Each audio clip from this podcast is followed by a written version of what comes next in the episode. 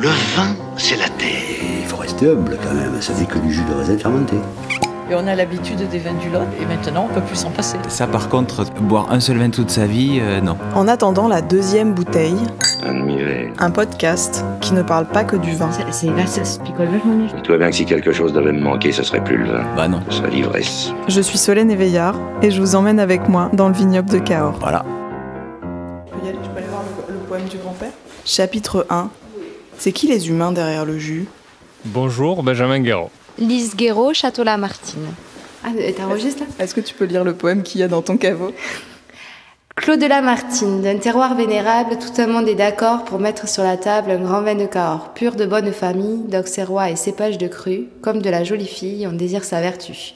Vertu, vertu vermeille, qui donne l'enchantement pour vous quelques bouteilles fera un cœur de vin printemps. Comme le papillon vogue dans la nature à travers l'horizon, va le nectar et je jure, personnalise du terroir par nos soins et nos gages, qui est pur d'auxerrois, le plus noble des cépages.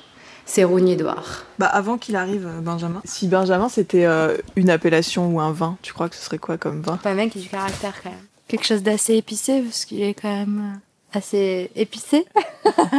ah, j'irais peut-être sur les côtes du Rhône. Non, Châteauneuf, ça lui va Ça- bien. Ouais. Est-ce que dans votre famille, euh, vous avez une devise? Bon, je reprendrai euh, la, la phrase que mon arrière-grand-père disait souvent à mon père, euh, qui euh, disait euh, La terre ne nous appartient pas, on la travaille pour la prochaine génération et la prochaine génération la travaillera pour la prochaine. On est là, on est que de passage quand la terre reste, quoi, en gros, c'est ça. Alors, maintenant que Benjamin, euh, tu nous as rejoints, euh, j'ai déjà posé la question à Lise. Je lui ai demandé si t'étais une appellation, qu'est-ce que tu serais? Alors, elle a dit Châteauneuf du Pape. Et à l'inverse, si Lise c'était une appellation, qu'est-ce que ce serait? Euh, non, moi je dirais pour elle plutôt Vallée de la Loire, en rouge plutôt. Euh, Chinon, sympa.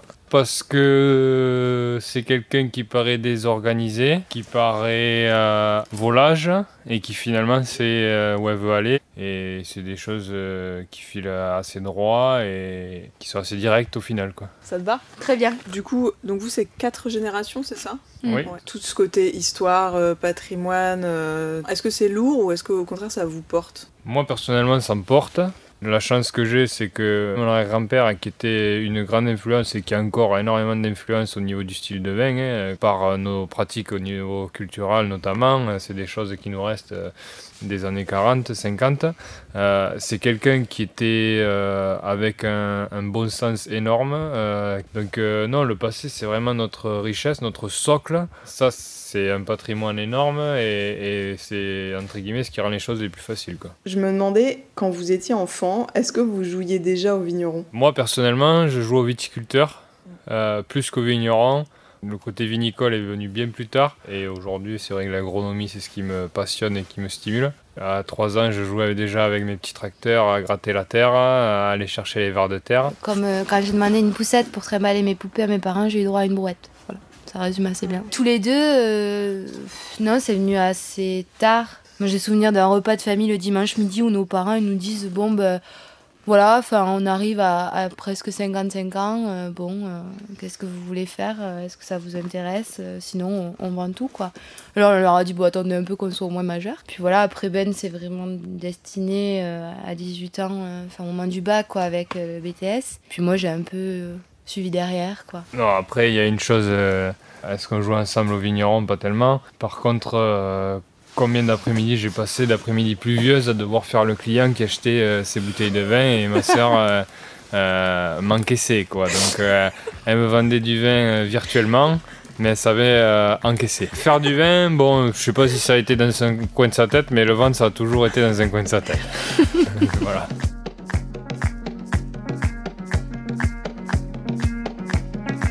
Est-ce que vous vous engueulez un peu comme des frères et sœurs ou ça va, vous arrivez à travailler ensemble? Jamais. on a des caractères complètement différents. Euh, donc euh, on s'est toujours super bien entendu en étant pas souvent d'accord. On a chacun notre idée euh, on a chacun un résultat qu'on se fixe et on y va par notre chemin et finalement on se rend compte 9 fois sur 10 euh, on arrive au même, au même truc alors qu'on n'a pas pris la même route. Quoi. On est hyper complémentaires au niveau de nos professions aussi. Enfin, on fait pas la même chose sur l'exploitation et du coup, bah, moi, enfin, tout ce que me dit mon frère sur ce qu'il vit à la vigne et au chai, je le considère comme vérité et je pense que c'est pareil pour lui de ce que je lui ramène du terrain. Mais oui, des fois, il y, a- il y a des petites frictions. Personnellement, je dirais pas qu'on s'engueule, on s'envoie chier.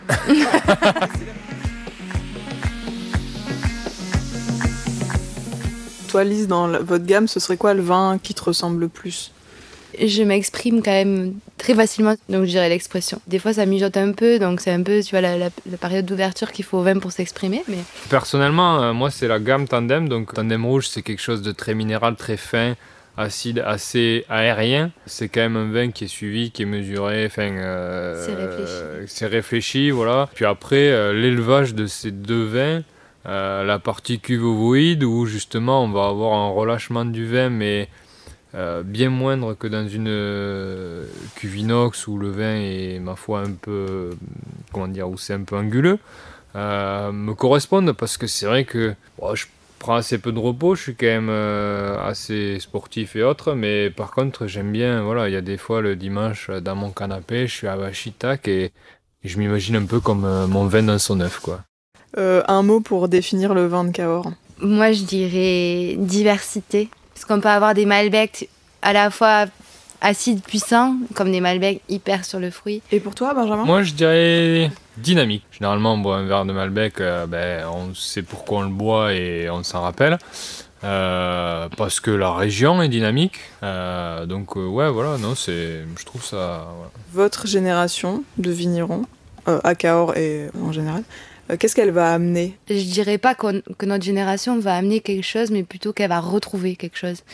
Il y a une évolution forcément, mais j'ai l'impression que dans notre approche du vin aujourd'hui, on retourne plus à ce qui se faisait avant que plutôt qu'on apporte de nouvelles choses. Alors oui, bien sûr, les...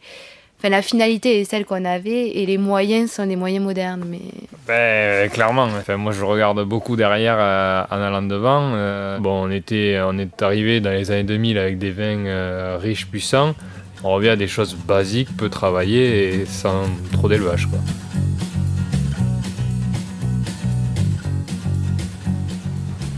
Papa, attends Elle va te poser une question. Bonjour Euh, Comment ils étaient quand ils étaient petits, Lise et Benjamin? Adorable. non, non, quand, non, quand je dis adorable, bon, euh, euh, l'épicière, la bosse du commerce et Benjamin réfléchit, euh, il regardait ce que faisait papa. Voilà.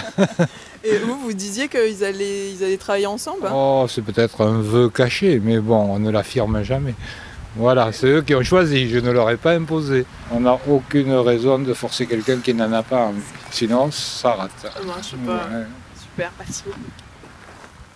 Chapitre 2. Ça s'enfonce bien, c'est cool. Et les grappes, elles grandissent où? T'as vu, c'est ça l'argile Donc là, on est euh, juste à côté de votre, euh, votre domaine.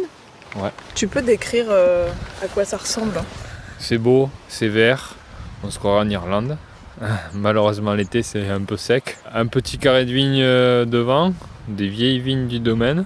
C'est qui qui les a plantés Ça, c'était le pépé, hein, Cérogne. Euh, je pense aux alentours des années 50-60, quoi.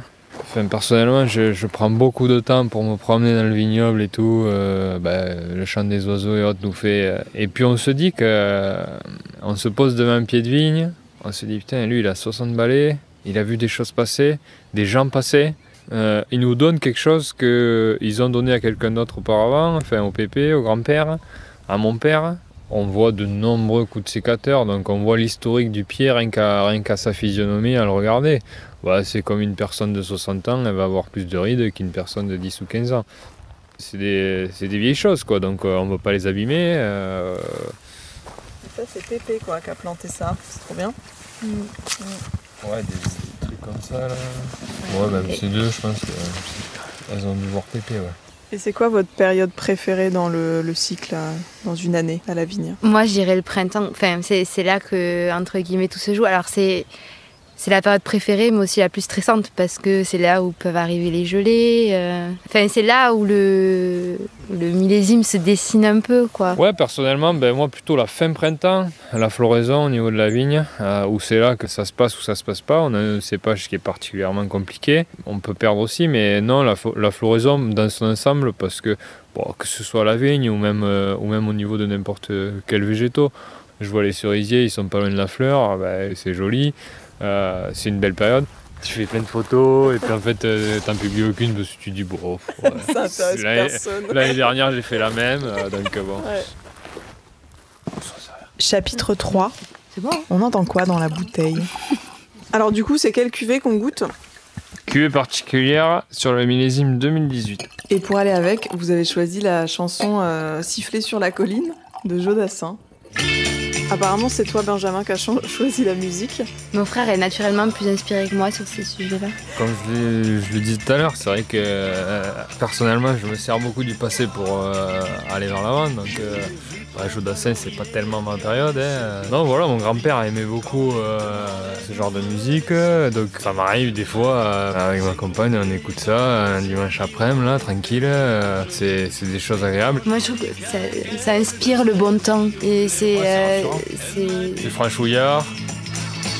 C'est rassurant, mais euh, non, ouais, Jodassin, c'est ça, c'est la France, euh, la, la bo- la bonne France des provinces, quoi, et, le côté franchouillard, je trouve ça. Personnellement, ça me représente assez.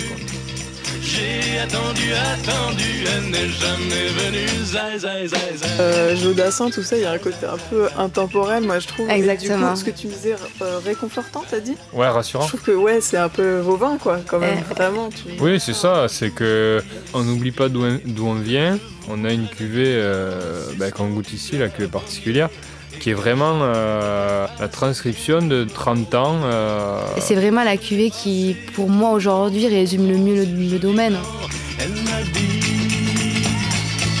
Voilà, c'est un peu la, symbiose de, toute notre histoire et euh, de nous, ce qu'on a envie de proposer aujourd'hui. Du coup, mais Jodassin, là, c'est quand même. euh, Enfin, le mec se prend quand même un râteau. Personnellement, j'écoute l'ensemble d'une chanson sans faire attention aux paroles. Jodassin, c'est bien, bon, il se prend un râteau, ouais, mais l'intonation, euh, l'accent qu'il a sur la chanson, justement, c'est cet optimisme qui, qui nous représente un petit peu, quoi. Euh, bon, en plein Covid, on galère, c'est pas pour autant qu'on est malheureux, qu'on sombre au fond d'une grande déception. Et donc le, le fond sonore et tout fait que, ben voilà, on positive.